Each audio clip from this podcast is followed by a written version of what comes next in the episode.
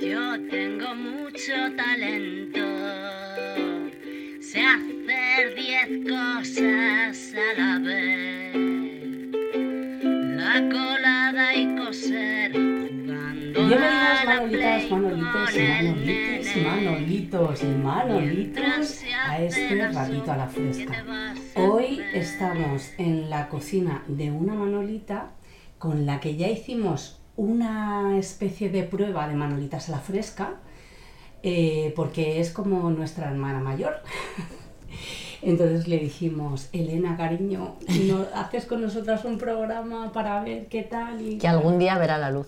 Algún día seguro que ve la luz porque está grabado, está ahí, pero que no hemos sacado todavía porque nos guardamos cosas ahí en la recámara para hacer especiales.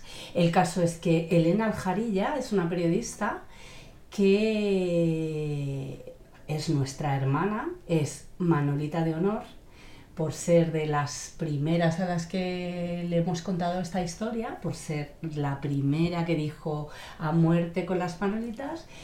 Y hoy venimos para hablar de un tema súper, súper emotivo, vamos a decir, con ella porque se lo debemos. Se lo debemos a ella y a, y a todas las manolitas. Y creemos que va a ser un programa súper especial. A nosotras nos pone un poco el pelo de, mm, de gallina por lo mucho que queremos a esta manolita. Y lo primero que vamos a hacer es darle la bienvenida a Elena Aljadilla, bienvenida a las manolitas a la fresca. Muchas gracias, chicas. Encantada otra vez de abriros mi cocina y mi corazón. A ti, a vosotras y a todas las manolitas. Fenomenal. Pues, eh, a ver, con Elena. Bájate el micro. Yo tengo una pelea con el micro que parezco nueva. Oye, ¿qué, qué le pasa al Es que lo, lo tienes muy alto. Entre eso y que yo chillo un poquito, pues es, lo que tenemos. pues es- Ahora ya, mejor. fenomenal. Vale. ahora? Es que si no me quedo sorda. Pues eso, que volvemos a la cocina de Elena y en esta ocasión para hablar con ella de cáncer. Y, queremos decirlo así porque creemos que, que es un tema al que hay que ponerle nombre, al que hay que visibilizarlo. Y, y creemos que la historia de Elena es una historia que se tiene que contar, como la de otras muchas mujeres, de la que no se habla, porque es hablar de, de cáncer, de enfermedad, de muerte, de dolor, y, y creemos que, que hay que ponerla sobre la mesa y que hay que quitar muchos tabús sobre, sobre ello. Así que muchísimas gracias, Elena, por, por abrirte con nosotras a, a corazón abierto. De verdad que es importante, es importante hablar de, de estos temas, lo ten- está a la orden del día, todas conocemos a alguien. Cuando oyes la palabra cáncer da mucho miedo, mucho, mucho miedo.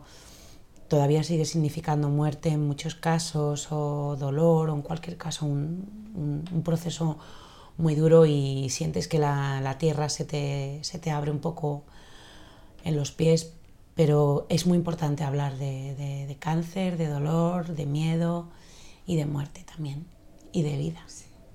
Y de vida. A ver, en tu caso, tú eres periodista, has estado trabajando en Bruselas un tiempo, ahora ya llevabas unos años aquí y, y bueno, tenías tu trabajo después de unos años ahí convulsos que tenemos un poco todas, ¿no? Postmaternidad, en los que parece como que no encuentras tu sitio, ahora habías encontrado tu sitio y de hecho sigues conservando tu empleo. Eh, que era como el culmen, ¿no? De, el decir, pues he encontrado un sitio donde, donde estoy guay y tal. Y en septiembre del año pasado, eh, el- en septiembre del año pasado sí, eh, te diagnostican de un cáncer de, bueno, de estómago es, ¿no? De mm, Bueno, colon. Es, eh, es un tumor, en mi caso el diagnóstico es un tumor eh, neuroendocrino. Son unos tumores muy raros que llevan diagnosticados hace relativamente poco, hace unos 20 años o así. Eh, y son tumores que están asociados al páncreas, en la mayoría de los casos, al estómago, al hígado o a los pulmones. En mi caso, el más frecuente es el, el del páncreas. Entonces, eh, el tumor primario parte de páncreas y mi diagnóstico pues, es efectivamente terrible porque mm, me diagnostican un tumor grado 3, que es el máximo, irresecable, que esta palabra llega a nuestras vidas, que traducido al castellano es que no se puede operar, inoperable, por la zona en la que está. Es un tumor de gran dimensión, no es que lo diga yo, los, está puesto en todas partes, tumor neuroendocrino gigante. Mide 12 por 15 por 18. Esto es una cosa así. En, situado en una zona muy complicada porque está en todo en medio del aparato digestivo y es una zona por la que atraviesan las principales venas eh, vitales. La vena cava, la vena aorta, la vena porta y mucha vascular, Vascularización. mucha vascularización, mucha sangre, mucha, mucha vena. Entonces lo hace es el, diagnóstico. Yo entré en el hospital por lo- con lo que pensaba que era una deshidratación y agotamiento y me dicen que, que no. Entré con estos tumores, lo que hacen es que te disparan, em, eh, producen unas hormonas que te disparan el calcio. O sea que yo entré con una hipercalcemia eh, muy alta, con los, ya con los riñones prácticamente colapsados. Pero claro, yo solamente estaba muy cansada, muy cansada, no, no, no, tenía, no me dolía nada, ¿eh? Ya. ni nunca me dolió nada. Y en abril me acababa de hacer una, me había hecho una colonoscopia. Entonces eh, Estaba todo bien. estaba todo bien. Entonces buscando un poco el, el origen de esta hipercalcemia se encontraron con el monstruo, con el bicho, Vaya. que y era pues francamente de un tamaño muy muy grande. Y, y entonces bueno, pues eh, ah, yo ingresé en la planta de medicina interna y la doctora no sabía cómo, cómo enfrentarse a semejante noticia. Y lo hizo muy mal, francamente mal. En oncología, nosotros empezamos a respirar cuando ya por fin estuvimos en oncología, cuando nos atendió por la primera vez la oncóloga, empezamos a, bueno, a llamar las cosas por su nombre y a, y a pensar de otra manera. ¿Pero qué, qué fue lo que pasó con este médico? Mm, bueno, nunca es fácil Dar una noticia así. dar una noticia así y además estábamos en teníamos eh, fue una de estas olas del covid y mi planta estaba cerrada yo no podía tener visitas y ella gestionó muy mal la comunicación y claro, yo le tuve que pedir que por favor o sea me estaba dando me hicieron una, una endoscopia con biopsia y, y ahí salió no entonces eh, pues me lo soltó a bocajarro ahí y sin, sí, sin anestesia. Tienes, eh, digo, bueno, ya se sabe algo de, del- de la endoscopia y de la biopsia. Pues eh, hemos encontrado un tumor, un tumor muy grande, que pinta muy mal. Y dije, Vaya. Sí, Ah. vale, vale. "Ay, vale, pues nada. Y dije, por favor, eh, si pudiera pasar mi marido. Porque estabas tú sola. Sí, O sea, te da la noticia a ti sola. A mí sola. y- Sí, dije, por favor, si, si pudiera entrar, ya sé que, que tenemos unas restricciones muy estrictas de COVID y que es- la planta está confinada, pero por favor, porque me voy a volver loca. Es que me estás diciendo ahora mismo que mi vida eh, se va a la mierda. Sí. Y, básicamente, o sea, me lo has soltado así, estoy sola y, y no, no tengo mm, dónde, Dónde agarrarme. dónde agarrarme, ¿no? ¿Dónde agarrarme? Luego, la verdad es que ese- esos días eh, me sirvieron también de vaciado mental y de duelo. Yo siempre llamo que son mis días del duelo, porque lloré, pataleé sin filtro y sin nadie, ¿no?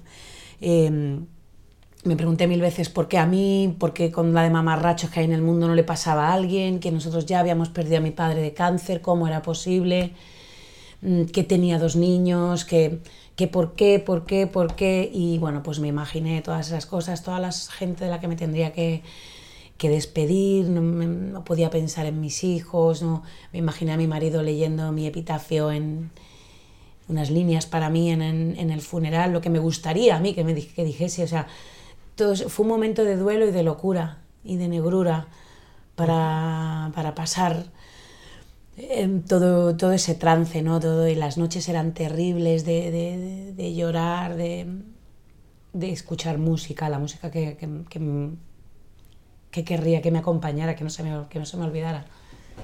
Claro, porque hay que decir Que te, que Claro, que te dijeron desahucian. Que te morías. Y que te morías en un tiempo muy No, corto. Bueno, no te dicen que te mueres. De hecho, eh, lo peor de eso fue la poca información, porque es mucho más tranquilizador cuando ya tiene nombre, tienes sitio, tienes lo que te digo, cuando ya la oncóloga nos recibió, ¿no? O sea, pero esta señora lo único que me dijo es que tenía un tumor muy grande que pintaba muy mal. Y ahí se quedó. Con lo cual tu cabeza... Y ahí ya tu cabeza exactamente es la que... Te pones Que luego el diagnóstico confirmaba las peores noticias, ¿no? Pero mm, supongo que los oncólogos están hechos también de otra pasta y de otra forma, ellas saben cómo transmitir y cómo... Yo lo primero que llegué, cuando llegué a la oncóloga, lo primero que le dije es como, ¿cuánto tiempo me queda? Y me dijo, pues no lo sé. Bonita, no lo sé. Pero no te, ahora mismo no es una pregunta que tengas que hacerte. Eh, nos puso, nos, nos dijo que iba, ponen, le ponen un nombre, nos explicó con un esquema. Me dijo, ¿sabes? Ese tumor, ese cáncer tan malo de páncreas, tan malo, tan malo, ese no lo tienes. Y dije, mira, esa es la buena noticia. Y la mala. Y entonces nos dijo, bueno, pues que era que eso que era muy grande, pero que bueno, que teníamos que ver. Había que ver eh, que íbamos, era- tan grande que de hecho íbamos a ver si, si era todo el mismo tipo de tumor o había varios, porque realmente era una masa, que le llaman así, una masa tan grande, que bueno, me, programó otra, otra biopsia en otro punto de- del tumor y, y nos dijo que íbamos a empezar ya directamente con la, con la quimio, que era una quimio en pastillas, eh, que eran 14 días de pastillas, 14 de descanso, que me iban a explicar todo y que en principio por un estudio que me habían hecho ya de toxicidad no me iba a sentar muy mal y, que entonces que tenía que, que, bueno, pues que, hacer vida eh, lo más normal y lo más mm, y lo mejor posible, ¿no? Dadas las circunstancias, aprovechando eh, el tiempo que estuviera bien. Y sobre todo lo que nos dio, cuando salimos Joan y yo de, de la oncóloga, lo que nos dio fue un camino a seguir, porque la otra, con su cero tacto y, y su menos información, no daba otro más, no, no aventuraba más camino que el de morirse.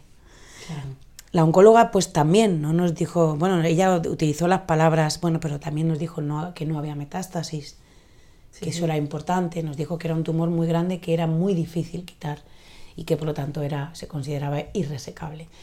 Pero mm, nos dio un camino, vamos a ver, vamos a ver, primero vamos a empezar, te vamos a dar una quimio que está, mm, vamos a ver si se puede reducir y si se pudiera reducir, quizá podría operarse más adelante. Y ese quizás, en una circunstancia así, es un mundo entero, es una vida entera. Es, una, es un clavo ardiendo, hombre, claro.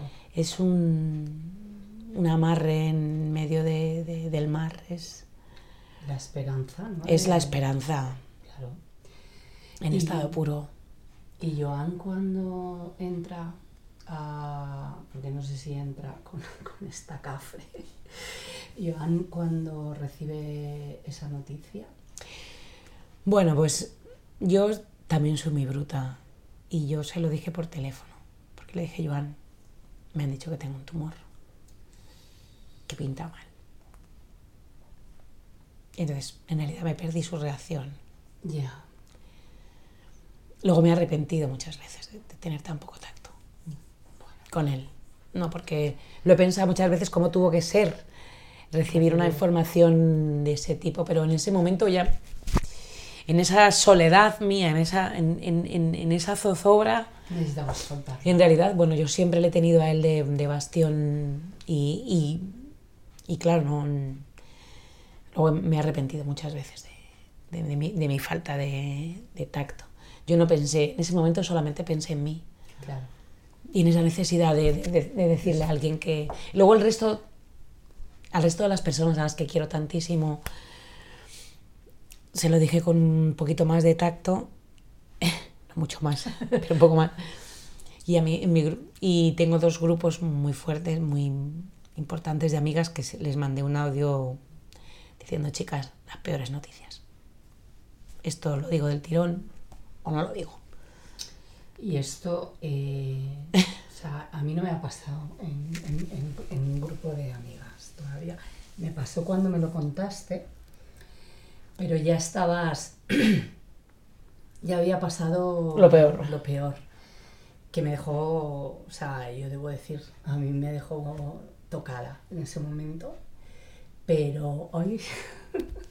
Es que es- Sí, es que el tema Claro. es Pero bueno, complicado. em, yo no me imagino eh, escuchar algo así de, de, pues eso, de tu grupo de amigas o, o- Bueno, a mí me ha pasado hace poco con mi hermano, ¿no? Mi hermano también está ahora con quimio por lo, por lo mismo, porque por eso mm, nos parece súper importante un, un, un Manolitas así, porque hay tantísima gente viviendo esto y no hablamos de, de- de ese proceso de, desde la naturalidad ¿no? y desde la emoción, de todas las emociones que, que produce a las personas que lo viven y a las que tienes alrededor. Entonces, en el grupo de, en, en esos dos grupos tan importantes en tu vida, esto cómo lo cayó, viven. pues cayó como una piedra.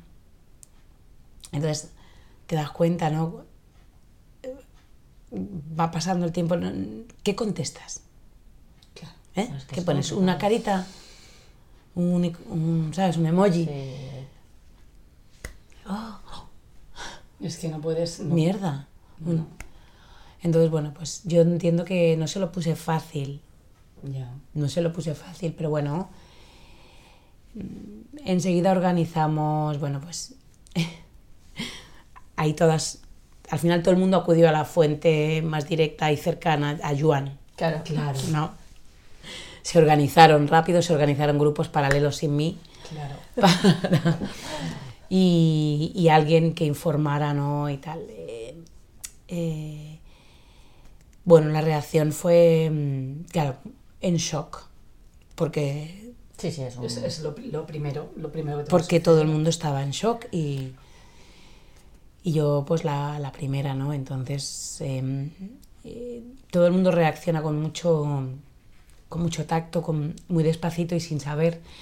Y yo solo les pedí que no,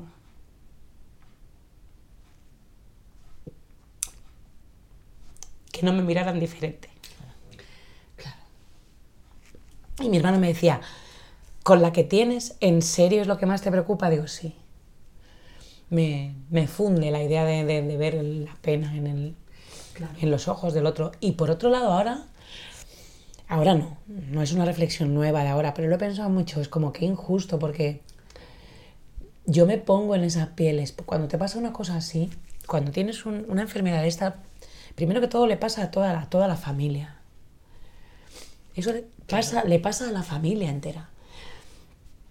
Pero también le pasa a toda la gente que te quiere y que te quiere, tan, y que te quiere muy de cerca, que, que, que forman parte de tu vida. Entonces, claro, tú le dices, no me mires con pena, pero ¿y qué hago con la pena? Me la, yo me la muerdo, me la escondo, pero me la como, pero, me- pero los ojos, los míos no mienten, ¿eh?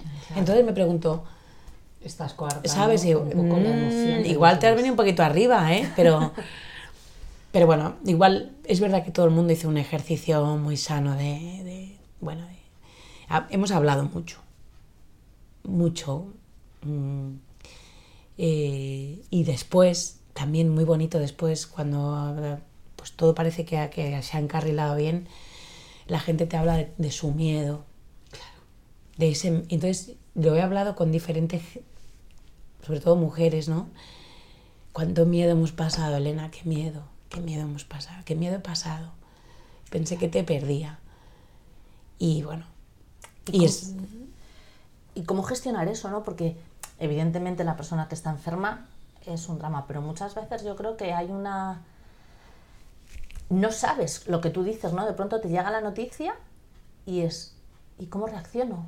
O sea, es eso, es decir, no quiero que piense que me da pena, Pe- pero ¿cómo hago para estar ahí, pero sin que ella...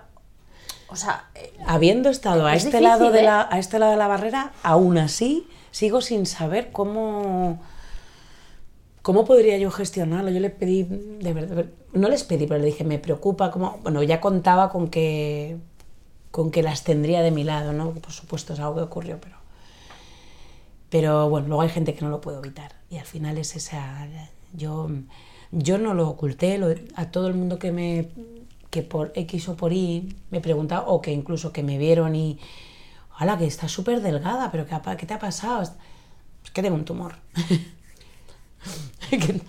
Entonces, ala, ahí te lo gestionas.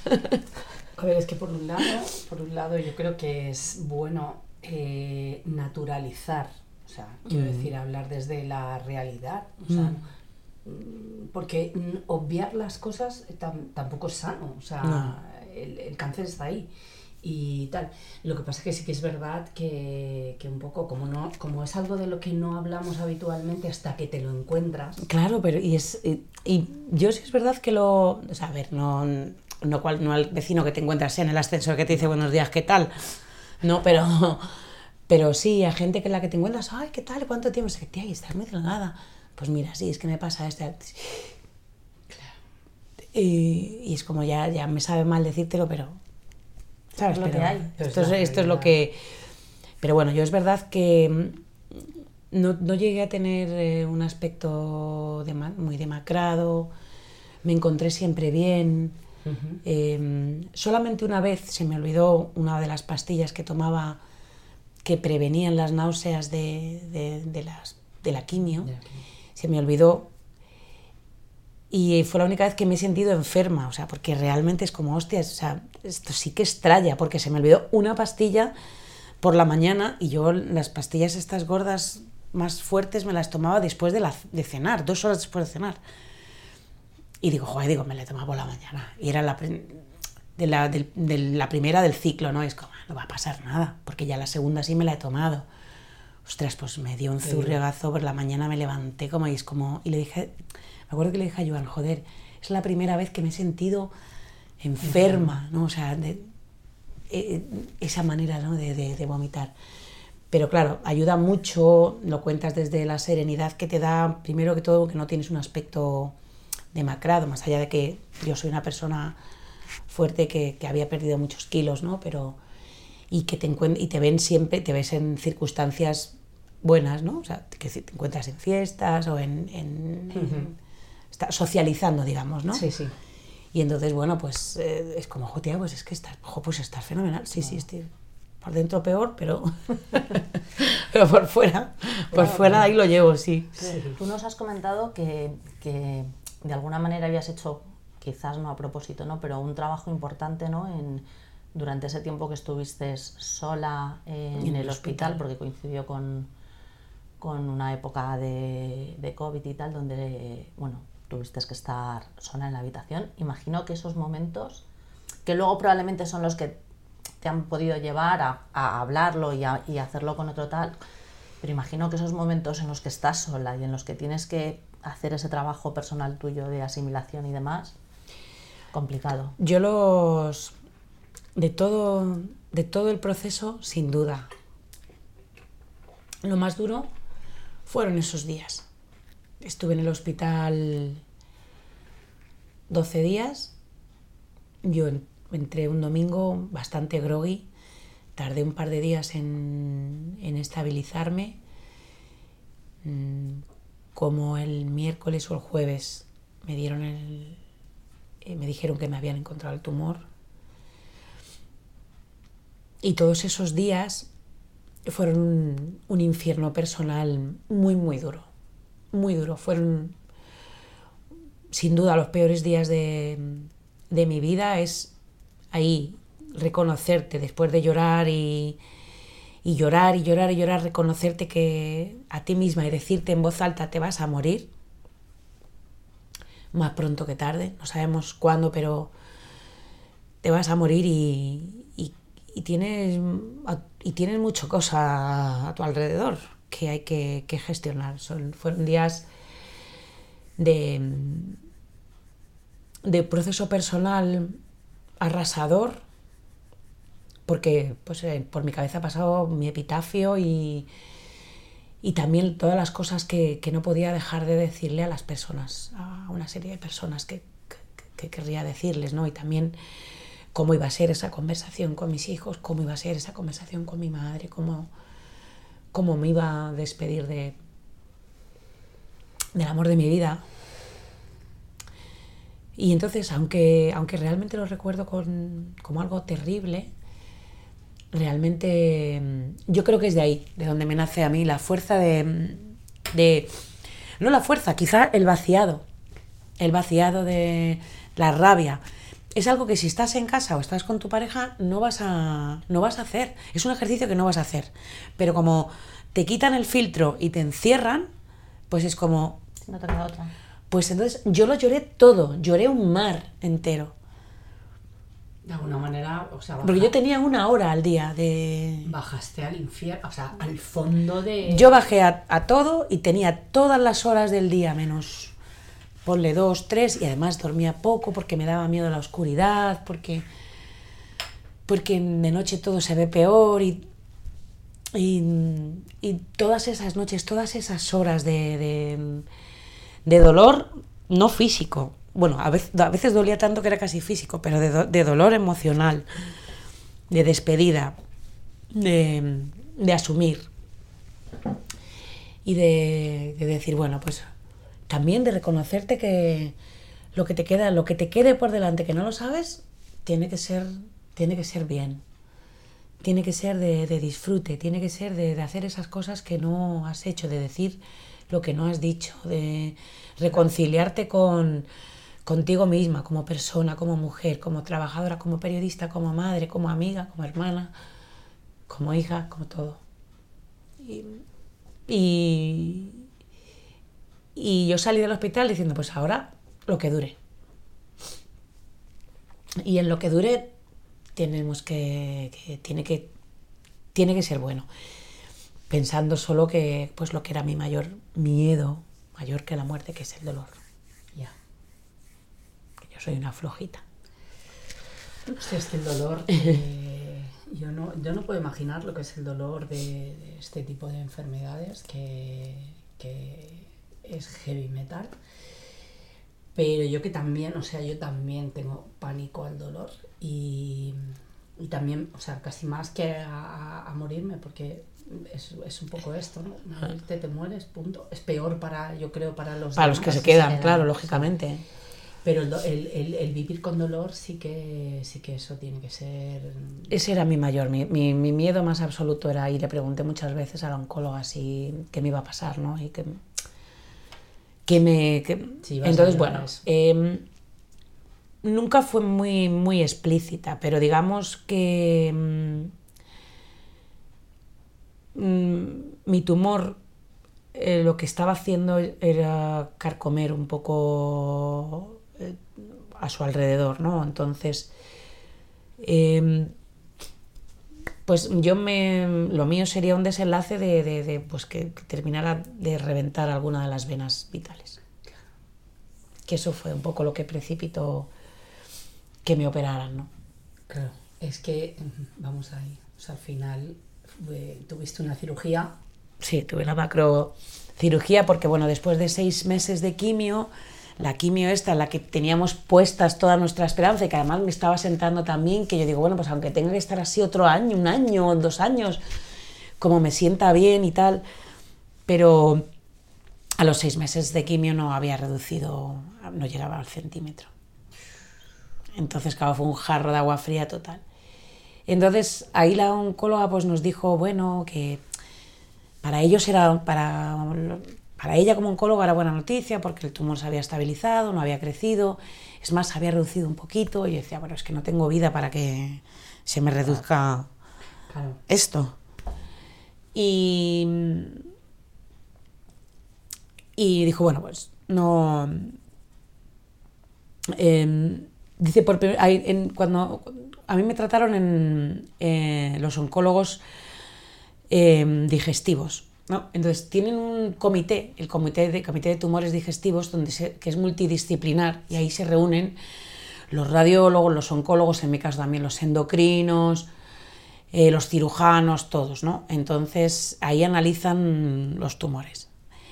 Y entonces, y los, cada caso, ¿no? Caso por caso y un poco, pues que son decisiones colegiadas, digamos. Entonces, eh, oncóloga nos dijo, yo he visto por primera vez a los cirujanos como dispuestos a quizá operar más adelante. En realidad lo que había detrás de todo esto es que, que había una vena que se estaba ya bueno, Que estaba llegando ahí. que estaba y tal. Entonces, eh, pero su, los, ellos son siempre mu- muy conservadores. No es lo mismo para un hospital. Y yo estoy enormemente agradecida a mi hospital, que es el Marañón, y a la sanidad pública, por la que, vamos, por la que creo que debemos de luchar sí, sí, tantísimo, sí. ¿no? Pero no es lo mismo para ellos como hospital que si te muera un paciente con un tumor tan grande que que se te muera en la mesa de operaciones. Pero mi oncóloga dijo, yo te voy a pedir una cita con los eh, cirujanos para que te vayan viendo, porque el- su- lo que ellos dijeron fue vamos a darte seis meses más de quimio. Y en junio ya vemos qué tal. Eh, y dijo, pero es que yo quiero que te vean los cirujanos porque no es lo mismo ver una foto, es un tumor, es, es algo muy frío, yo quiero que ellos vean detrás de, ese, detrás de esa foto de tu tumor lo que hay es una persona joven todavía, que está, que está fuerte, que, es- que tiene energía, que tiene ganas, que quiero que te vean. Y entonces, pues cuando nosotros entramos, cuando yo, entro, y yo entramos al cirujano, nos dijo, bueno, pues hoy vamos a decidir vosotros y yo si te operamos. Y dije, ¿eh? Pero, mm, Uy. ¿hoy? Y dice, sí. Y dice, ¿qué pasa? ¿Que no te quieres operar? Le has cogido cariño al tumor. Es como, "Mm, no. Me- por la primera vez me dijo, ¿pero tú te lo notas? Digo, no, yo no lo noto. Y me dice, ¿cómo no lo notas? Sí. Total, que me tumba y me dice, mira, está aquí, está aquí, aquí es donde está todo, ¿no? Y entonces él cogió un boli y un lápiz y unos rotuladores tal. Entonces empezó a dibujar y dijo, bueno, esto nos dibujó las arterias, las venas gordas, ¿no? Y dibujó un poquito algunos órganos y dijo, esto es el bazo, lo vamos a quitar. Esto es el páncreas. El páncreas, aquí parte el tumor. Vamos a quitar todo lo que sea necesario del páncreas, intentando salvar la cabeza. A lo mejor hay que quitar un poco de colon, a lo mejor hay que quitar un poco de estómago porque aprieta por abajo, porque aprieta por arriba. mm, mm, mm. Y tú es como, hola, son mis órganos, pero... ¿Sabes? Entonces él fue tachando con tal lo que iban a quitar y lo que tal y, y dije, ya, pero digo, escucha, pero yo es que el jueves tuve una reunión con la oncóloga y me dijo que, que hablábamos de junio. Y dice, ¿en junio? No vamos a esperar hasta junio. Con las mismas llamó a la oncóloga y dijo, Gabriela, eh, no, hay que, esto hay que operarlo, hay que operarlo ya. ¿A qué vamos a esperar? ¿A que le a que debilite la quimio? No, no. ¿Colon? Sí, claro, pues hay que quitarlo, se quita el colon, no pasa nada.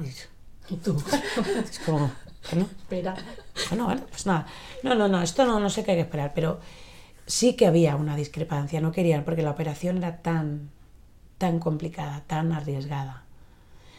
Y bueno, él no comentó, supongo que por no darle más emoción al tema, que la- había la vena que va desde el hígado a los intestinos, estaba. Dañada. estaba dañada. ¿no? Y que entonces eso era por lo que él no quería esperar. Claro, claro. Y pues se peleó, ¿eh? Se peleó, porque se tuvo que pelear con toda la unidad de cirugía y bueno, con, con los que te toman las decisiones. Pero claro, mm, yo, sal- yo salí de esa consulta y dije, hostias, Joan, que a lo mejor, Que a lo mejor hay que yo no digo que sea fácil, pero, ah, ¿sabes? Ya no era un clavo ardiendo, No. ya era, vamos, era como, eh, era una puerta por la que salir. Es como que igual se abre la puerta y salimos en a hombros. Pues sí. Y eso fue, en- entonces tenía cita la semana siguiente para, por lo de la quimio, ¿no? Para ver, para ver qué tal me había sentado el último ciclo. Y no estaba mi, mi oncóloga, y entonces, pero una chica una vez me dice que, que no, que no, que hay una discrepancia y que a lo mejor no me operan. Claro, o sea, fue un sub y baja porque yo no pensaba que había, no pensaba que había opción de operarme. Me dice este señor que sí, me dibuja la operación en un papel. Yo salgo y digo, hostia, hostia, hostia. Y a los cuatro días otra vez como, hostia, hostia, no, hostia, no, que no, que no, que me vamos a esperar a que, a que reviente. Fue un sub y baja emocional muy duro también, muy duro.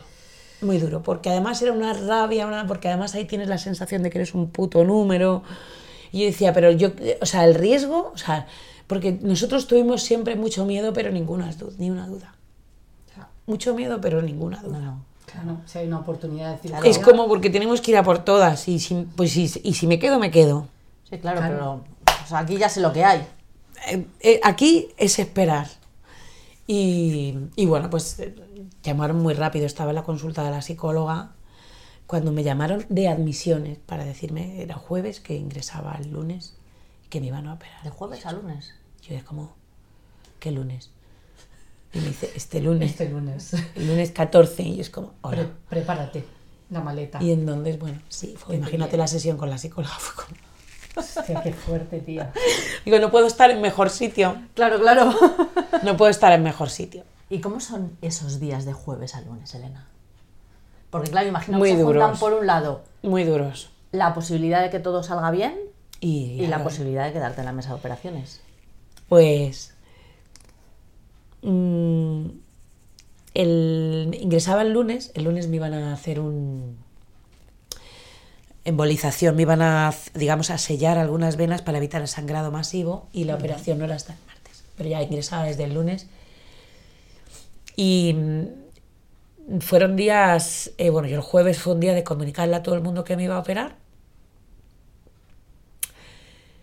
Y el sábado tenía una un, un bolo con mis batuqueras y nos fuimos de bolo. Me regalaron así una bolsita de, bueno, un montón de cositas, ¿no? Para, para darme toda la fuerza y toda la energía. El domingo comí con mi familia, con mis hermanos y con mi madre, con la excusa de ver el, con la excusa de ver el ático de mi hermano, con lo cual era como más liviano. Pero bueno, mis sobrinos, los 13 que somos, ¿no? De núcleo familiar. Y lo difícil vino, pues, lo difícil fue hablar con, con mis hijos. Yo a mi madre ya le dije que me iba a operar y, digamos, dejé, delegué a mis hermanos el que la su- sujetaran anímicamente. Pero lo difícil fue hablar con mis hijos porque esto era, esto era marzo, veníamos de una evaluación, habían traído unas notas mm, fatales eh, en su línea, ¿eh? No tengo... Por supuesto que les afectó, y, pero no hubo mm, en su rendimiento cosas que no hubiera habido el año anterior, ¿eh? Honestamente, podía, podía decir que es que fíjate con el año que han pasado, pero honestamente no fueron eh, peores que la que la eh, evaluación del año anterior, ¿no? Entonces, en, por esas fechas. Y entonces habíamos tenido, yo les había regañado muchísimo hasta la saciedad, ¿no? Entonces, bueno, pues con la, la psicóloga, yo le decía, claro, no me puedo morir porque no se pueden quedar con la sensación de que han sido una decepción para mí. Entonces de repente fue como, pero ¿por qué he dicho tantas, por qué he sido tan bruta? ¿Pero por qué les he dicho todo esto? A la mierda los estudios, pero claro, es tarde, es tarde. Entonces la psicóloga me decía, Elena, no te puedes retractar, porque todo va a salir bien. Entonces no te puedes retractar porque todo lo que les has dicho en respecto a su rendimiento a su forma de realmente lo has hecho, no lo has hecho con, lo has hecho por su bien, porque realmente pueden hacer más y mejor y tal. Pero lo que sí tienes que hacerles ver es que que eres son para ti mucho más que un expediente académico, ¿no? Entonces, bueno, pues fue una conversación muy difícil, muy difícil, porque tienen 14 y 16 Son edades y no es tan... Entonces, bueno, pues mi hijo mayor es muy optimista, es un optimista irreductible como su padre y, y entonces yo le dije, bueno, Damián, bueno, pues con toda la sinceridad y con todo lo que pude leer.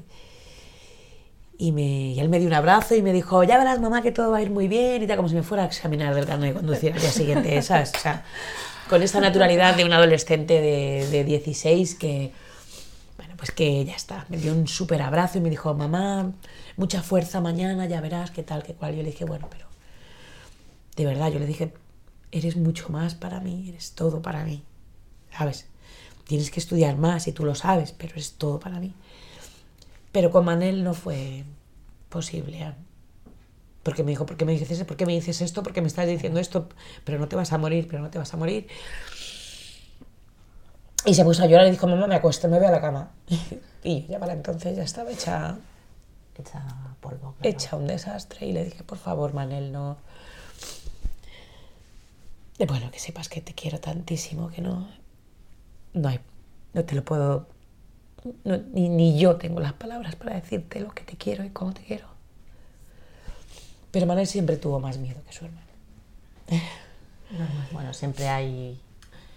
Él siempre Uno, tuvo más miedo, ¿no? que- Porque entonces y además él sí, pero porque siempre cuando estaba en el hospital y, y llamaban y me decía, pero me lo estás diciendo, pero me estás diciendo la verdad, pero me estás diciendo la verdad, pues él siempre es un poco como sospechando que los mayores aplicamos el filtro a todo lo que a cada vez que hablamos con ellos, ¿no? Y más de una cosa así.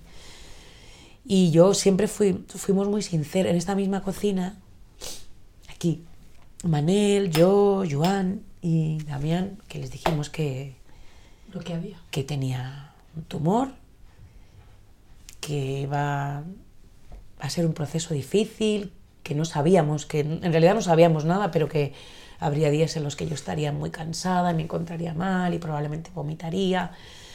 Y bueno, ellos penséis, como si te va a caer el pelo. No, no se me va a caer el pelo, pero igual hay días que solamente voy a querer que me achuchéis o que os tumbéis conmigo a, a ver una peli. Habrá días que, que no tenga fuerza ni para eso O que te cambie el carácter. y que, mm, y que no y que esté triste y porque y ellos fueron muy conscientes y aquí teníamos mira ahí teníamos las pastillas ellos eh, participaron siempre de la dinámica de mi de mi quimio y y llegada la operación pues eh, pues claro mm, mi hijo mayor sí que lo compartió con sus amigos más con sus mejos pero mi hijo pequeño no, porque lloraba.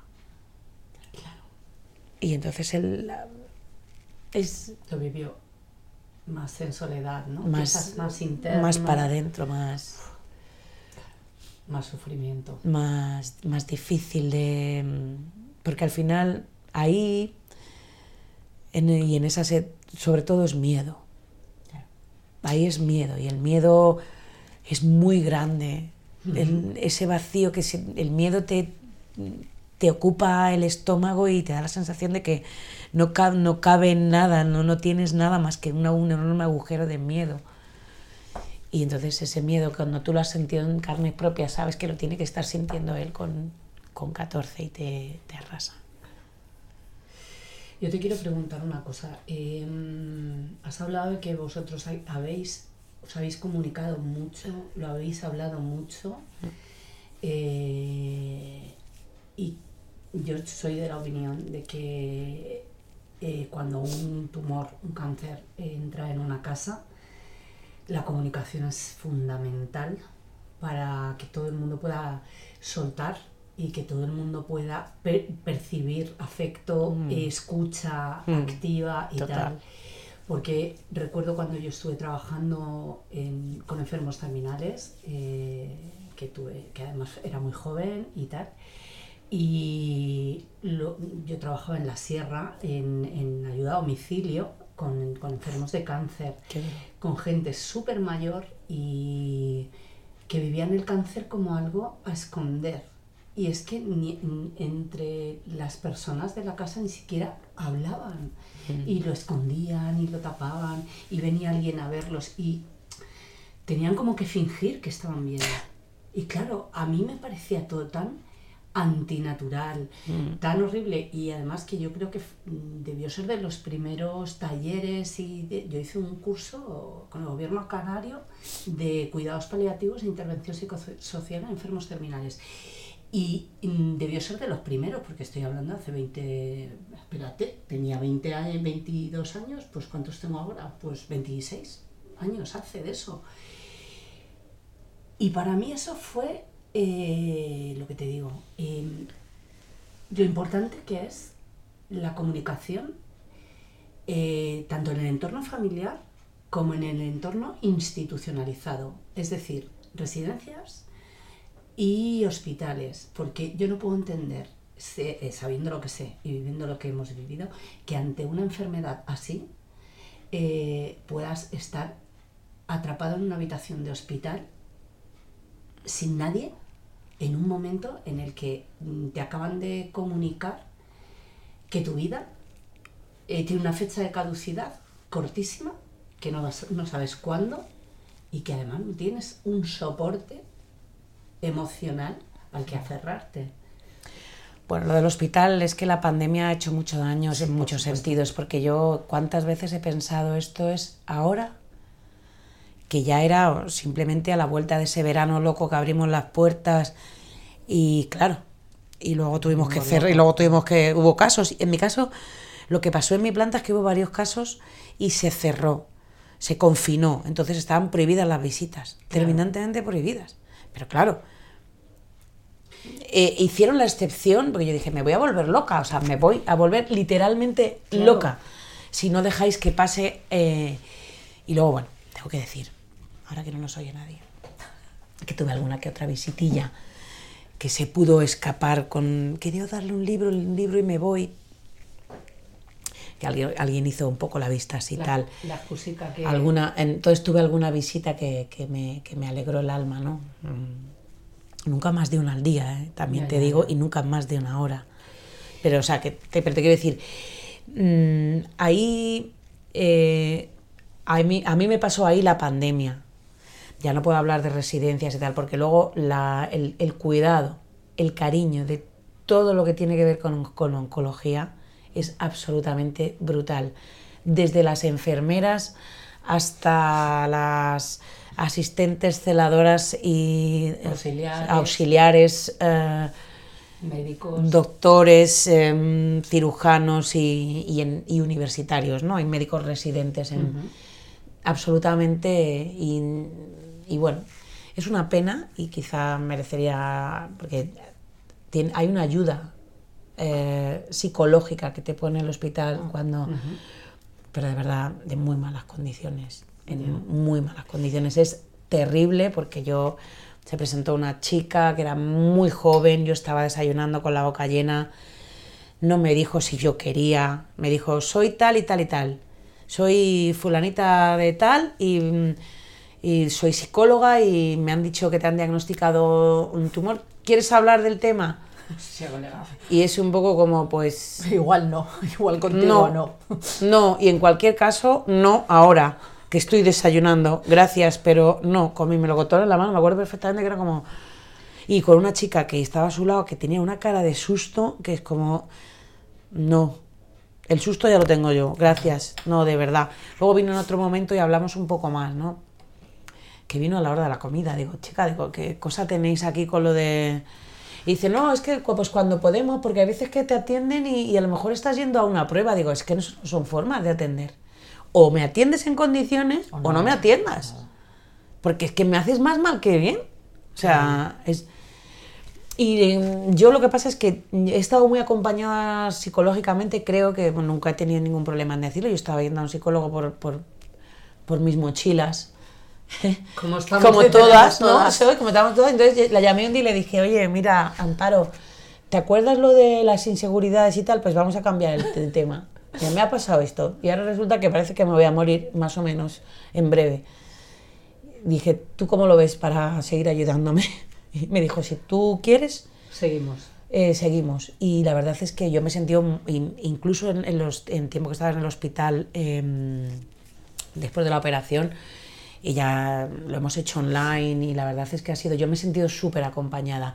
Y la comunicación, ella también me ha enseñado un poco, ¿no? Hemos hablado mucho y, y también me ayudaba a mí para, para a la hora de, de gestionar la propia comunicación aquí, ¿no? Eh, en casa. Nosotros en casa lo hemos hablado, a los niños eh, esperamos a decirlos, a- se enteraron, bueno, pues cuando, después de ir a la oncóloga la primera vez, que ya sabíamos lo que había y hacia dónde íbamos, que era un mal camino, pero bueno, no hay que, no hay que llorar, no hay que decir directamente, mira, pues no, es vamos a ir viendo, el proceso es duro, el cáncer nos pasa a toda la familia y, y siempre, y ya digo, con las medicinas y con las pruebas y, y al médico, cuando veníamos del médico, ¿qué os ha dicho y tal? Ellos han estado siempre muy presentes y yo cuando estaba en el hospital, la operación fue, la operación fue brutal, porque Eh, como os decía, yo ingresé el lunes para que me embolizaran las varias venas y vasos.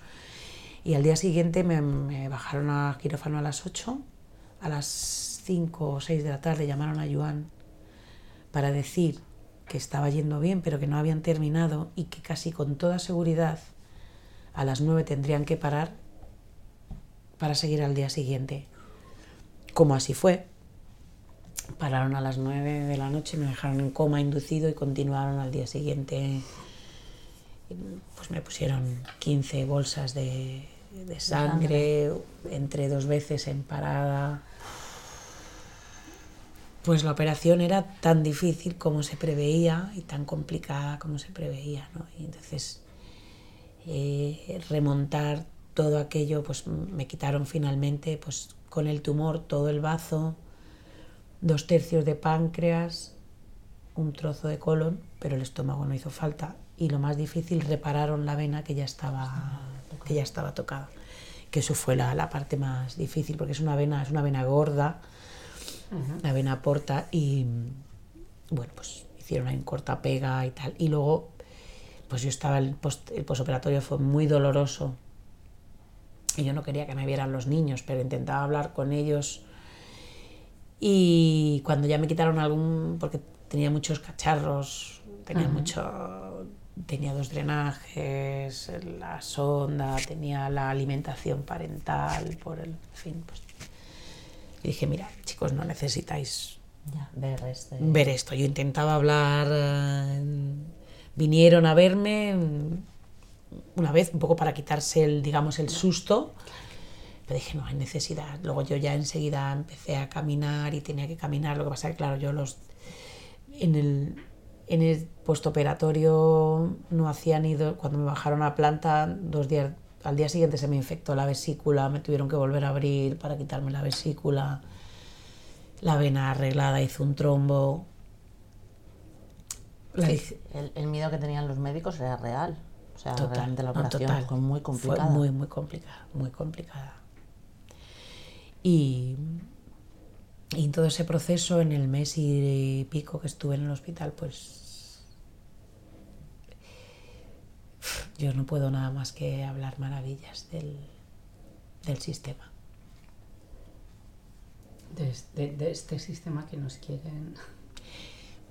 Solamente tuvimos un problema y cuando tenía el dolor este en la vesícula es porque, pues porque son pocos y, y no encontrábamos un celador que me bajara a hacer el TAC y estuvimos esperando muchas horas a que me hicieran el TAC y yo entiendo que es una reivindicación justa, pero claro, el problema es que es tu vida lo que está en ello. Claro.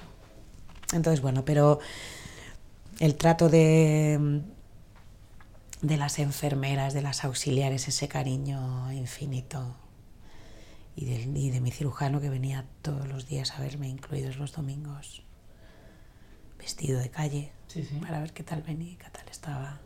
Este señor yo le debo Hombre, la vida entera. es que, a ver, o sea, cuando llega algo así, lo único que tenemos eh, es la sanidad pública. Y es lo único mismo. que... Sí, Es lo único que tenemos. Y el, a ver, esto, o sea, yo no quiero hacer aquí ahora el, el sacar la, el panfleto. No, yo tam- no quiero sacar el panfleto, lo que, que pasa que lo he, de verdad, lo, que- he, lo he vivido tan, o sea, creo que, mm, bueno, o sea, mi caso es como tan, además es que el hospi- es un hospital público y es un hospital de referencia, es el hospital referente en, el- en la investigación y tratamiento de estos tumores, que yo fui al que me tocaba, ¿eh? Sí, pero es, pero es ahí, o sea, que- pero es que ajá. realmente, mm, de verdad, tenemos un, un personal sanitario que vale un, un potosí. Y yo tampoco quiero, bueno, sí que quiero sacar la bandera, ¿qué coño? Es que sí, quiero reivindicarles, quiero Sí, no, ver, entero. yo estoy No, yo completamente es- de acuerdo en, en reivindicarles porque, o sea, yo he trabajado en un hospital, por lo cual sé lo que hay, sé lo que ha habido de recortes y sé cómo se está recortando porque además yo trabajé en un hospital público de gestión privada. de Valencia, con lo cual sé muy bien lo que es la privatización porque, bueno, pues porque allí, ¿lo ves? Más todavía que creo que la sanidad pública en Madrid ha intentado hacer eh, la- bueno, desde la marea blanca, la lucha que han, ten- han- intentado llevar ha sido un poco el, el que no suceda lo que ha sucedido fuera, ¿no? El que no se acabe privatizando hospitales enteros y demás. Y creo que hay que recuperar ese espíritu porque hay algunos que todavía siguen queriendo mm, seguir privatizando. Entonces, aquí sí que yo también voy a sacar un este y es de, yo no sé si la gente es consciente, la gente que apuesta, porque luego también hay discurso entre la gente que dice, no, es que yo prefiero ir al privado, tal", pero es que tú vas al privado para hacerte una mamografía más rápido o un TAC o un tal, pero cuando, cuando hay un problema- gordo, cuando tienes un cáncer, no vas al privado, No, no vas, vas. Al, a lo- al público. Y además, los, los seguros, eh, cuando tú tengas un cáncer, ya verás cómo no te renuevan la, pro- la póliza así como... Tan ¿Qué, fácil, qué pasa claro. en Estados Unidos con los claro, lo estamos Claro, viendo. claro, claro. Si es ¿No que es? se está viendo, entonces... eh, ya he hecho mi panfleto. No, no, pero es que es verdad. Pero es que es así, Cuando es hay un problema, al final acudes a la sanidad pública, ¿sabes? Entonces Claro. dices. Entonces, el hecho de que no haya eh, suficientes celadores, suficientes auxiliares, suficientes médicos Enfermeras. y enfermeras y no tengan medios los hospitales, son vidas. Y no hay otra. O No sea, hay otra. es que son No hay otra. vidas. Y ahí sí que, pues eso, hemos soltado el panfleto. Bueno, pues. Pues Muy buena, señorita, señora Manolita. Aquí estamos. Volvemos a vernos con Elena. Tú no sabes la ilusión que, que me hace ver a Elena de nuevo. Porque... y verla así de bien. Hostia, pero hoy Hay que decirlo, que no, lo hemos, que no lo hemos dicho, pero hay que decir que la otra vez cuando la vimos, que yo era la primera vez que te conocía, te vi bien, pero hoy te veo espectacular, todo hay que decirlo, así que nos alegramos mucho. Sí, sí, porque había estado. Es que yo he llorado, ¿eh? He llorado escuchando a, llorado a Elena porque me estaba así llegando a mí a tal, porque la conozco, la conozco y no, no puedo dejar de, de emocionarme con lo que has dicho. Entonces, pero tú ahora estás bien. Yo ahora estoy bien, ahora estoy bien y ya estoy con mis revisiones sagradas.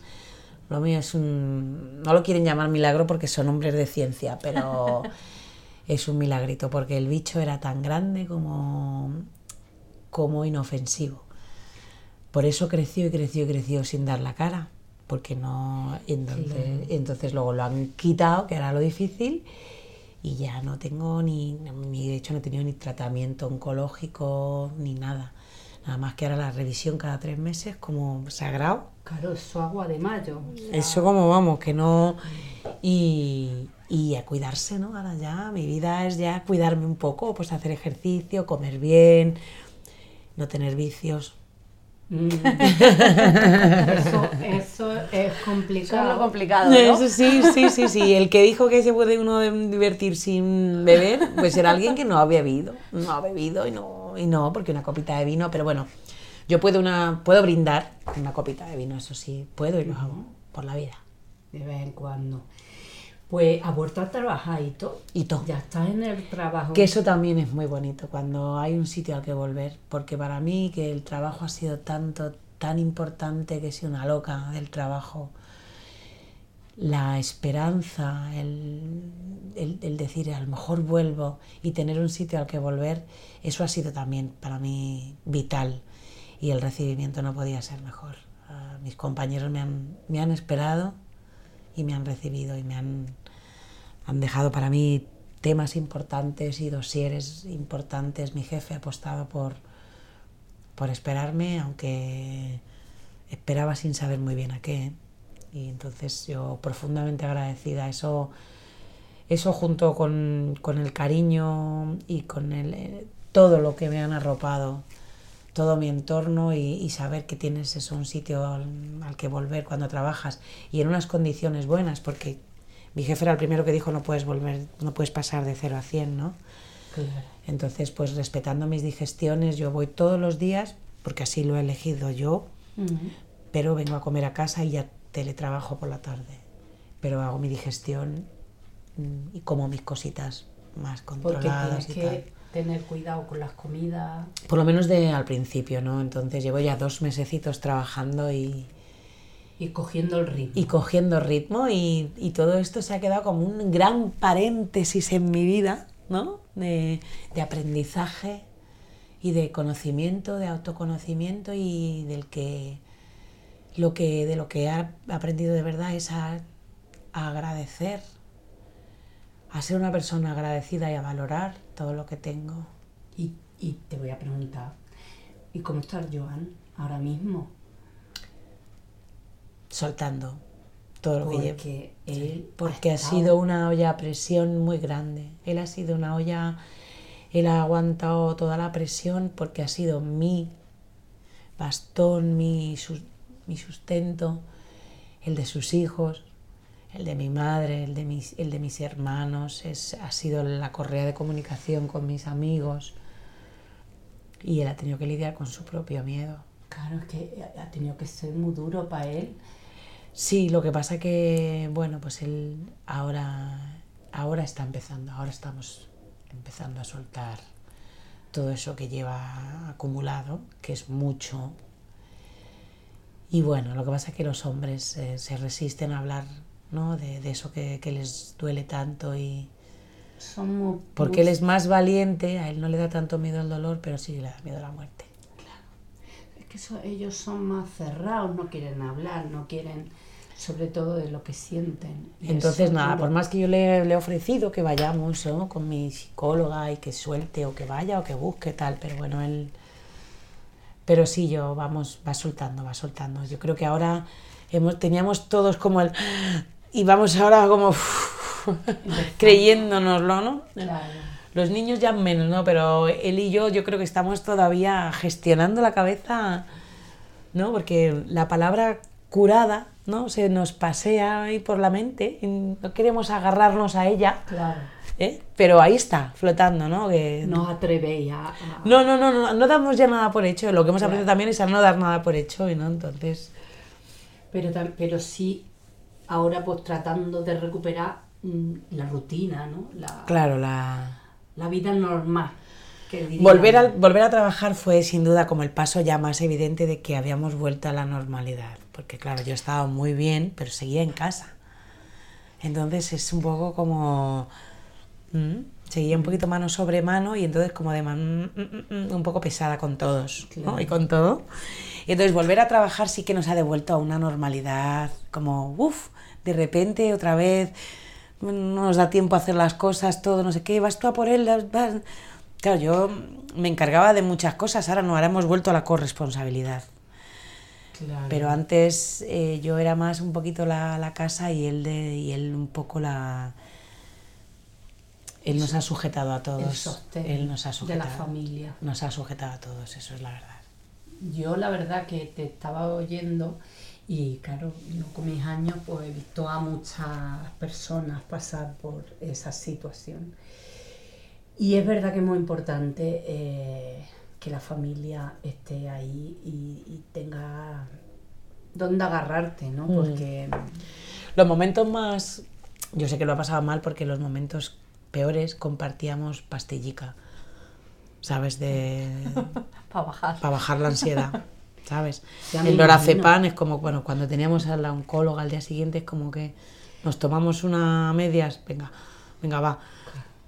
Había momentos de ansiedad cuando se acercaba alguna revisión, cuando tal, ¿no? Entonces, y bueno, pues, por ejemplo, mm, eh, cuando ya, eh, cuando la operación ya se habían relajado un poco las medidas, justo esa semana, la semana anterior cambiaron y relajaron las medidas del COVID, entonces le dejaron que se quedara a dormir conmigo, ¿no? La primera noche eh, antes de la operación, ¿no? Entonces, bueno, pues dormimos ahí juntos y fue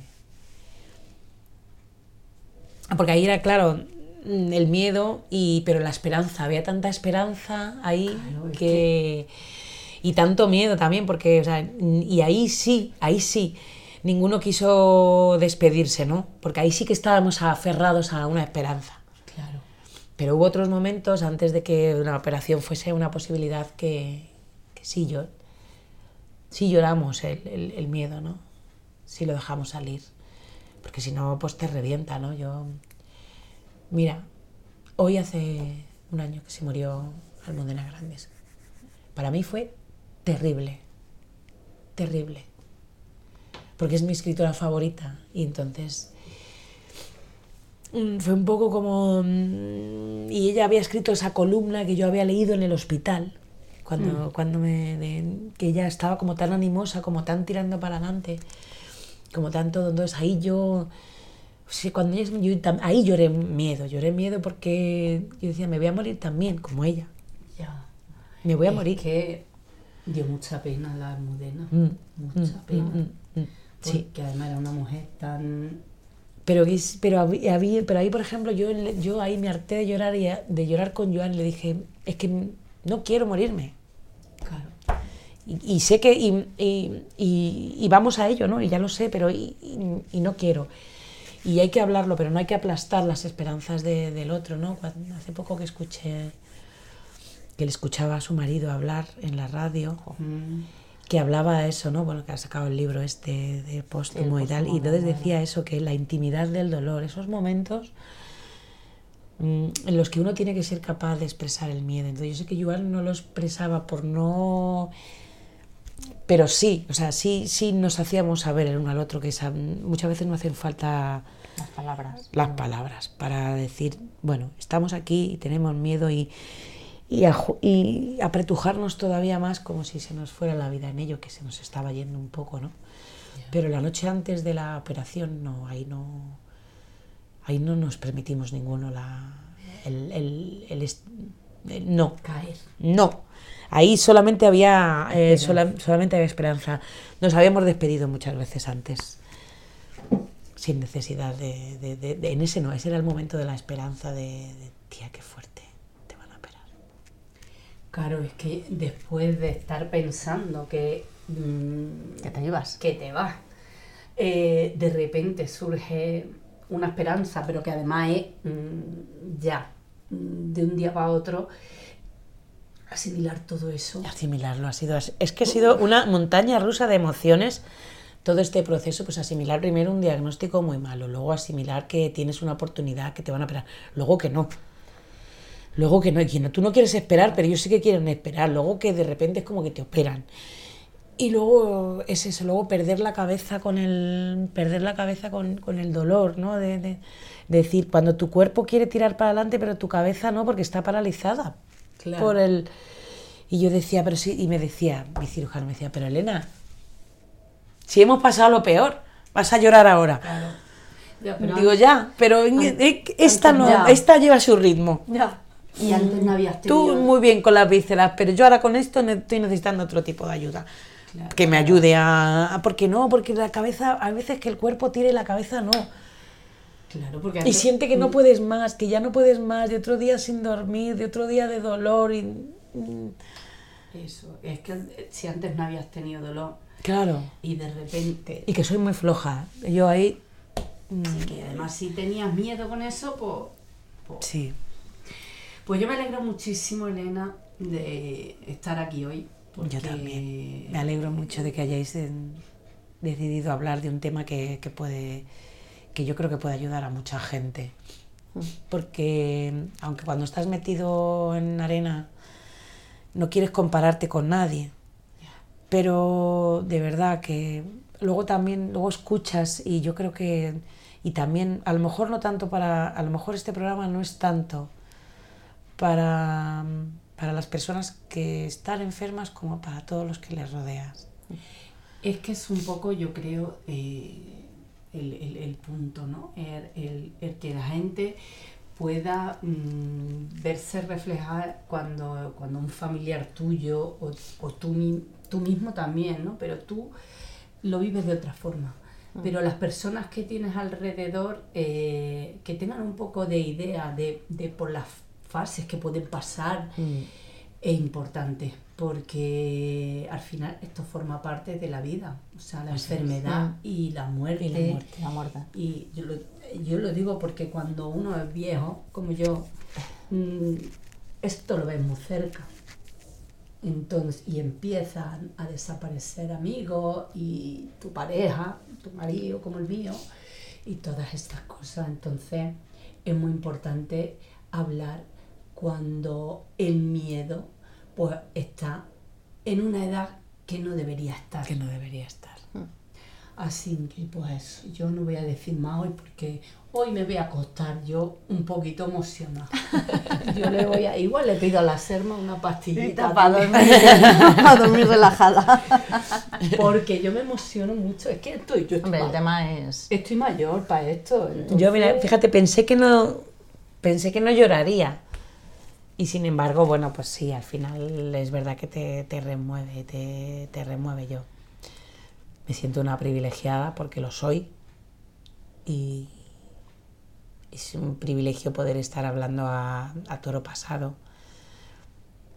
Eh, pero de verdad es fundamental hablar de, con, lo- con los niños, con, con la pareja, respetando, sin aplastar la, es- la esperanza, ¿no? pero, pero entendiendo el miedo.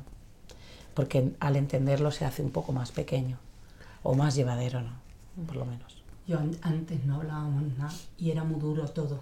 Sí. Era muy duro todo. Así que me voy con eso y lo dicho, Memphis. Elena, me ha encantado volver a verte y toda la suerte del mundo, de verdad. Muchas gracias, Manolita. Yo creo que hay una cosa que poco a poco se va perdiendo y un poco también lo que decía, lo que decía ella, ¿no? Que es eh, nombrarlo, ¿no? Yo creo que vivimos en una sociedad en la que, bueno, de hecho el cáncer mucha gente ni lo nombra, ¿no? Es como la enfermedad. Pero mira, Memphis, esa, eso fue una cosa que nosotros tuvimos claro desde el principio. A lo los niños le dijimos que mamá tenía cáncer. Es que yo creo que es la... Cáncer, o sea, hay, con hay todas que las letras, que iban a darme quimioterapia. Y no les hablamos de las palabras más, otras palabras gruesas como metástasis o cosas así, porque no, no lo había, Sí, o bueno. igual no tal, pero cáncer. Porque la primera te van a te, te vas a morir, bueno, como todos, algún, algún día, en algún momento. Pero sea tarde, pero- nombrarlo, nosotros lo nombramos con todas las letras desde el, desde el minuto uno. Y creo que eso también ayuda a hacerlo más llevadero, como el miedo. Cuando tú lo reconoces y cuando tú lo sacas, se hace más llevadero. Y sí, es cáncer y no siempre significa muerte. Claro, yo creo que es eso, ¿no? Es decir, hay como un miedo a nombrarlo y como, y como un agobio que dices, vale, es una enfermedad, es verdad que tiene un porcentaje muy elevado de, de mortalidad, pero dices, pero es que hay que nombrarla, porque si no al final le estás dando, creo que le estás dando un poder Que no tiene Sobre la ti, que no lo tiene. que no- o que no debe tener. o que no debe tenerlo, efectivamente, pero, pero al final tienes que nombrarlo, ¿no? Porque yo creo que es la manera un poco de, no sé si normalizarlo, ¿no? Pero de estar ahí. Y la muerte pasa lo mismo, ¿no? Te quiero decir, al final forma parte de la vida. Totalmente. Más que normalizar, naturalizar. Naturalizarla. La, la enfermedad eh, existe y va a existir. Y de hecho acabamos de pasar una pandemia Sí, que, que ha puesto patas arriba a todo el mundo. Sí, sí, sí, sí, mundo. total, total. No, yo de verdad, nombrarlo de verdad que me parece fundamental y, y necesario y nosotros también, a las cosas por su nombre. Luego ya, quimiopastis, pastis, tal, no sé. Bueno, yo qué sé, luego también puedes un poco tal, pero mm, sí, no andar con mamá está mala. que es pero eso. como, ¿qué es eso que tiene mamá? Cáncer. Eso que tiene mamá es cáncer. Eso es. Y, y además es que eh, si, si no hablamos, claro, de las cosas, sobre todo con los niños, ¿no? Los hijos, eh, ellos no son tontos tampoco. Nosotros lo que le pedimos es que nos preguntaran todas las dudas y que no miraran en internet. Que no se queden con... Ya. Claro. O sea, o sea, pero preguntad todo lo que queráis. Y además les dijimos eh, que sepáis que con los tíos también podéis hablar. Claro. ¿Sabes? O sea, yo entiendo que a lo mejor si no me lo quieres preguntar a mí, pregúntale a, a cualquiera de mis hermanos, a los hermanos de Joan, ¿no? Preguntarles a ellos. A la abuela no le preguntéis. Claro. Sí, bueno, eso porque no se entera muy bien y Pero si queréis saber lo que... Y, pero, pero nosotros vamos a estar aquí para contestaros lo que queráis. Yo creo que eso es importante. Y es verdad, y bueno, preguntaron en la medida de, de- bueno, de sus... También es verdad que yo, como físicamente estaba bien y no... Era, la gravedad de la noticia chocaba un poco con la realidad doméstica, porque es como tenemos aquí a mamá que está súper pesada con todo, pero yo no la veo mal, o sea, porque de hecho no está mal. Pero bueno, Claro. pero hablarlo siempre, siempre ayuda. Bueno. Y una preguntita final.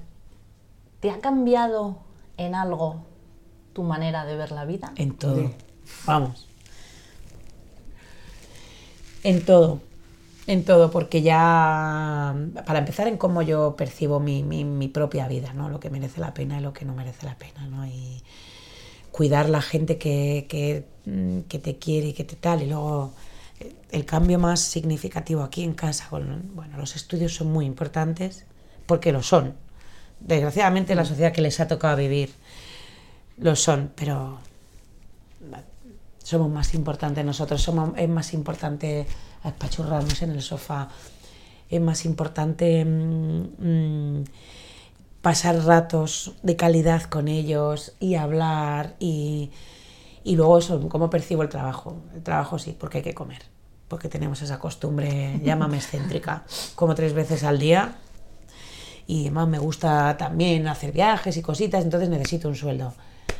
Pero ni de lejos lo es todo. Y luego profunda, en- bastante en paz conmigo misma también. Porque, porque me he sentido muy querida, muy, muy querida. Querida a, a niveles que no sé si, si me merezco. Muy querida y muy arropada. Muy arropada y, y no es que tuviera la sensación de que no era, pero no era consciente de la magnitud del amor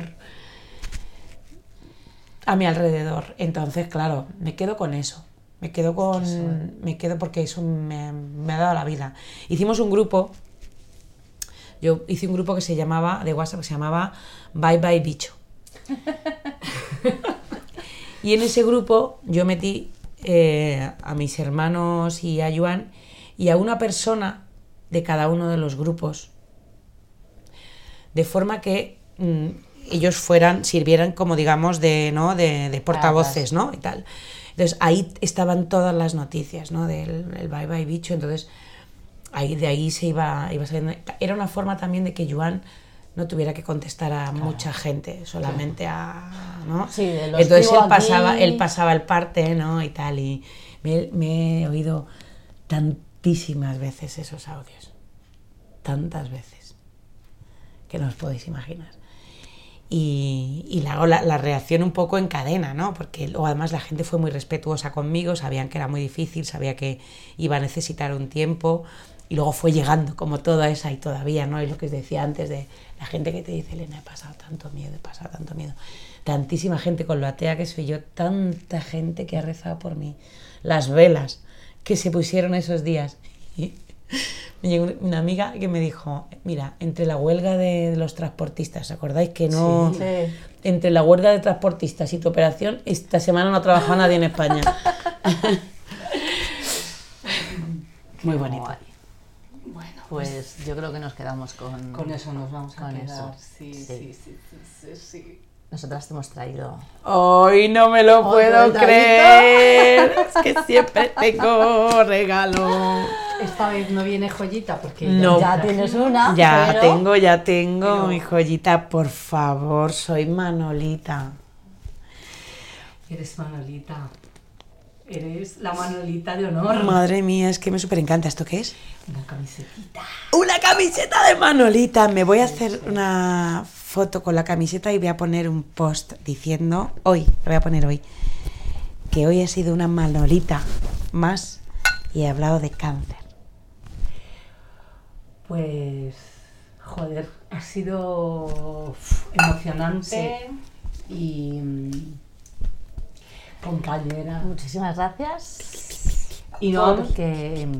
no vamos a poder cerrar hoy. No, seguramente no. Pero bueno, Yo creo que, Estamos las dos que es... tocadas, emocionadas. Lo hablábamos esta mañana, ¿no? Eh, es verdad que siempre tenemos, desde que empezamos el proyecto, eh, todas las mujeres con las que charlamos eh, eh, son mujeres súper interesantes con las que terminamos súper contentas nuestras charlas. Pero yo creo que el tema de hoy era, creo que es un tema del que no se habla y creo que la charla ha sido preciosa. Creo que que tenemos muchos programas muy bonitos y seguro que vamos a tener muchísimos más, pero creo que el tuyo es muy especial. Y darte las gracias por, Por abrirte en canal como te has abierto, por contarnos tu historia y, y sobre todo por hablar de cáncer y por hablar de muerte y por celebrar la vida esta noche, esta amor. tarde con nosotras. Así que un millón de gracias, Elena. Gracias a vosotras por dar altavoz a, Eh, a mi historia, que es una historia de vida. Y Y nos quedamos con esto. Nos quedamos con esto, Manolitas. Vais a llorar con este programa. Como nosotras. Sí, pero Pero Pero es llorar bien, es Sí. llorar bien, chicas. Sí, es Sí. llorar como cuando ves una peli de estas de domingo que es Mira, mira, es que no, yo no aprendo. El otro día pusieron otra vez Sweet November. Ah, Ah, es que es un dramón. es que, Es que es y yo dije. ¿pero por qué? Pues tengo no, que ver esto, ¿no? Pues, pues yo lo vi ahí, me harté a llorar, Ay. lloraba por ella, lloraba por mí, lloraba por yo, yo. Llorando, por todo. Pues Sí. este programa es un poco así. Es, Pues sí. Es como una peli de chicas de llorar. Sí. Y, me voy a poner y eso. Pues eh, os damos las gracias a la Manolita Elena, a todas las Manolitas que nos escucháis y, y ya sabéis, podéis seguirnos en manolitasalafresca.com o en arroba manolitasalafresca en todas las redes sociales Eso. que, que hay. Que ya tenemos nuestro merchandising, que nos podéis ayudar comprándolo, comprando las joyas de Manuela Calavera y, Y que- siguiéndonos en las redes sociales. Y que nada, que lo dejamos aquí. Que hasta el próximo programa. Hasta luego. Adiós. Jo, chicas, que Ay, madre. muchas gracias, Ay, de verdad, me jo, parece muchas gracias a ti. pasada. Yo igual lo mío lo tienes que cortar porque a mí empiezo ahí a llorar como una... No, no te pienso cortar. Oye, Pues has tía, pues yo me, me, me he impresionado tanto cuando has empezado a llorar que digo, hoy, tío, Ahora sí, ahora lo he parado. Ah, no, no lo he parado.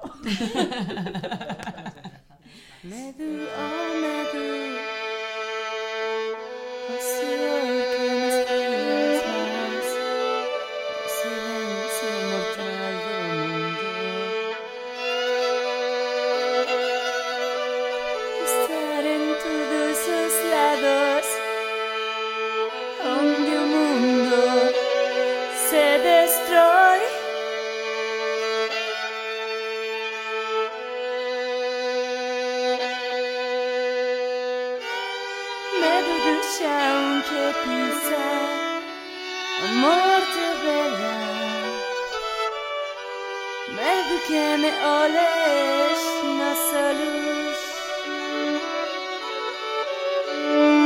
E se volta ao medo Para que não te alcance Tenho que abraçá-lo